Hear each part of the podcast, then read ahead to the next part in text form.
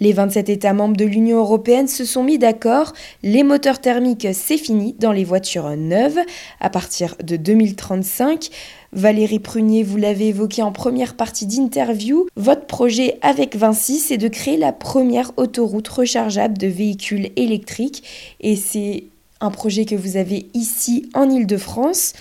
Est-ce que c'est une nécessité selon vous de travailler sur de telles solutions euh, eh bien, à l'horizon 2035 euh, euh, et au sein euh, de l'Union européenne Alors, excellente question. On a parlé beaucoup d'économie et beaucoup du, produit. En fait, il ne faut pas oublier que nous faisons ça pour décarboner la société, parce que nous voyons des ravages du, changement climatique tous les jours. Et on voit ça, il suffit de regarder, d'écouter la radio, de regarder les médias, et on, voit ça malheureusement de plus en plus. Donc nous sommes là, évidemment, dans la lutte contre le changement climatique. Et pour ça, tous les experts reconnaissent que l'électrification est de très loin la meilleure solution de toutes pour décarboner les sociétés. Donc il faut électrifier. Pour électrifier, euh, il faut le faire euh, proprement.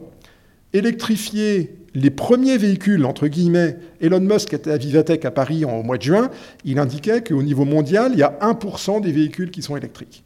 Alors 1%, c'est déjà énorme, vous allez me dire, mais c'est aussi peu vis à -vis de tout le chemin qui reste à parcourir. Et donc la solution actuelle qui consiste d'avoir des grosses batteries embarquées dans les véhicules et d'avoir des superchargeurs pour les recharger rapidement, donc comme ils sont gros, ça devient des chargeurs de plus en plus importants, d'où des, euh, des, perturbations réseau, des amenées de puissance réseau qui sont euh, colossales, ça ne va pas être possible de continuer ça euh, quand on aura 10%, 20%, 30%, 50% de la flotte du parc des véhicules qui seront électriques. Ce ne sera pas possible. Vous voyez déjà euh, que des chauffeurs, des conducteurs se battent en France au, week-end de départ, aux vacances. Euh, je lisais l'autre jour en Angleterre, c'est encore pire. Et donc, on voit bien que ce n'est pas possible. Ce n'est pas possible pratiquement. Ce n'est pas possible économiquement parce que mettre des grosses batteries dans tous ces véhicules, c'est juste pas possible. Vous savez comme moi qu'on a des problèmes de sources de matériaux, et donc on ne peut pas. Donc en fait, notre solution bah, permet, avec les mêmes matériaux rares, bah, d'électrifier trois fois plus de véhicules. C'est pas, pas compliqué.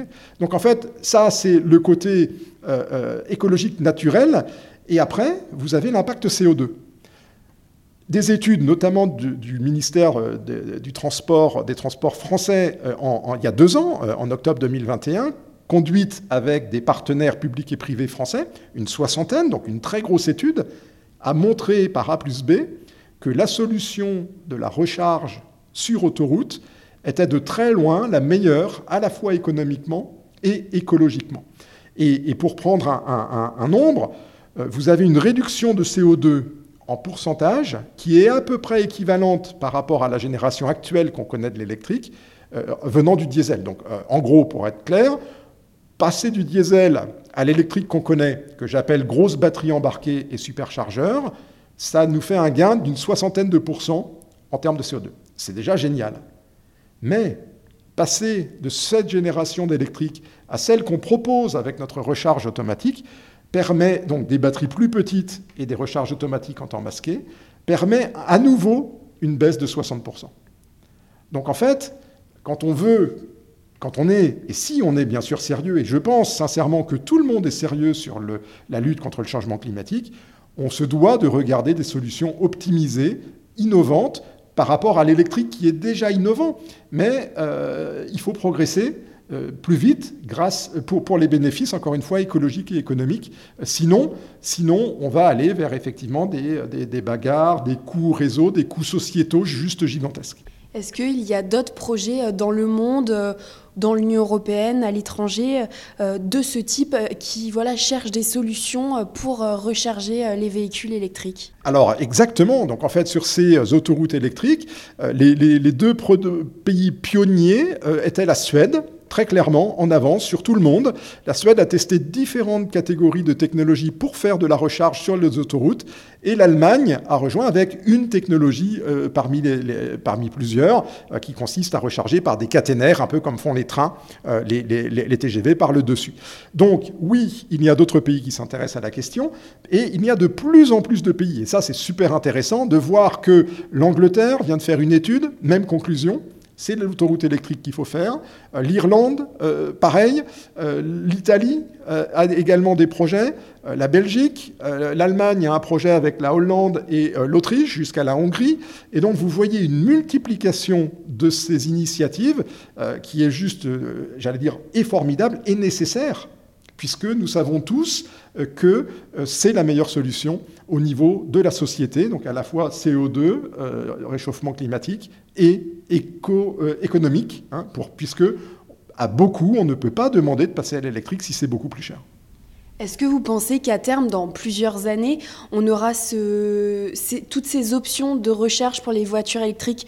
Ce que vous, avez proposé, ce que vous proposez et ce sur quoi vous travaillez, c'est-à-dire la recharge pendant que la voiture est en fonctionnement, également la recharge par, euh, par là-haut, aussi la recharge en borne classique, entre guillemets, comme on connaît maintenant? Alors, pour des sociétés, pour des pays comme la France, très clairement, il faut mélanger toutes les solutions euh, parce que, d'abord, euh, euh, il fallait, évidemment, comme je disais, faire la première génération d'électrique avec des grosses batteries pour rassurer les gens et après mettre des superchargeurs et des bornes de recharge rapides. ça, c'est très bien. Ça continue de se déployer, c'est nécessaire puisque pour passer de 1%, alors en France, on est peut-être un peu plus que 1%, donc, mais quand même, on est à, à, un taux, une fraction du parc total, je parle bien du parc total hein, qu'il faut décarboner, euh, euh, qui, euh, il y a encore beaucoup, beaucoup, beaucoup de chemin à faire. Donc ça, c'est complètement nécessaire. Donc plus tard, on aura effectivement différentes options. Notre souhait, c'est qu'évidemment les constructeurs des véhicules, mettre cette option euh, directement euh, à, proposer aux, clients, euh, puisqu'il y a, des, petites modifications du véhicule à faire par-dessous pour venir se connecter sur le rail qu'on pose sur les routes ou sur les parkings. D'accord? Et donc, effectivement, un utilisateur aura plusieurs options. Et puis, ce, sera, les, ce seront les calculs économiques et écologiques. nous travaillons dans le projet avec Vinci, avec Carbone 4, qui est reconnu évidemment au niveau national et internationale euh, pour euh, bien montrer les avantages de ce genre de technologie, dont euh, celle d'Elon Road. Et donc, tout naturellement, nous, on pense que ce sont les meilleures technologies économiques et écologiques qui vont gagner. Ça, c'est pour la France. Maintenant, si on veut vraiment, si on est vraiment sérieux à lutter contre le réchauffement climatique, il ne faut pas travailler qu'en France. Il faut travailler à l'international. On commence à travailler en Inde, par exemple. L'Inde, euh, vous savez, c'est le pays le plus nombreux, euh, le plus peuplé au monde. Et évidemment, ces gens-là, euh, avec le développement du pays, vont se mettre à acheter des véhicules, comme ont fait les Chinois. Et il faut surtout éviter que ce soit la même histoire avec de l'électricité très carbonée et des véhicules thermiques. Donc en Inde, c'est ça qu'il faut faire. Alors en Inde, on, a, des pays, j'ai pris l'Inde comme exemple, hein, il y en a beaucoup d'autres, qui n'ont pas encore beaucoup de véhicules électriques. Donc nous, ce qu'on leur propose, c'est de regarder les différentes technologies qui existent et d'aller directement vers les meilleures solutions sociétales en évitant de passer par des solutions qui sont plus onéreuses, moins efficaces en termes de décarbonation. On pense que c'est possible. C'est un peu comme, euh, vous savez, c'est un peu comme euh, certains pays ont fait le gap entre le téléphone, n'ont pas eu de téléphone filaire, sont passés directement au smartphone. Bon, eh bien nous, c'est ça qu'on veut faire euh, aujourd'hui, euh, que d'amener à beaucoup de pays euh, qui sont en train de se développer, qui n'ont pas encore beaucoup de véhicules électriques par les raisons qu'on vient d'évoquer, hein, notamment le coût, bien évidemment, eh bien, on veut leur amener, alors pas tout de suite, mais d'ici quelques années, en parallèle de leur taux d'équipement en véhicules, en décarbonation de l'électricité, parce qu'évidemment, il faut de l'électricité propre, eh bien, on veut leur amener une solution bien plus efficace. Pourquoi ce savoir-faire, il, a, commencé en, Suède? Est-ce qu'il y, a une explication?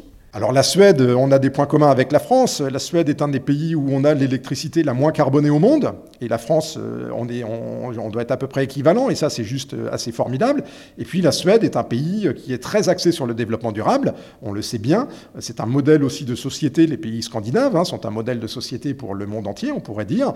Et pareil, sur le développement durable, on a un point commun avec la France, qui est un des champions. on est vraiment dans, dans, les tout premiers au niveau mondial sur le développement durable. Donc, euh, ça explique pourquoi la Suède a commencé et ça explique pourquoi Elon Road est très content de venir en France euh, juste après la Suède. Merci beaucoup euh, d'avoir répondu aux questions de radio Valérie Prunier, donc dirigeant d'Elon Road ici en France. Merci à vous.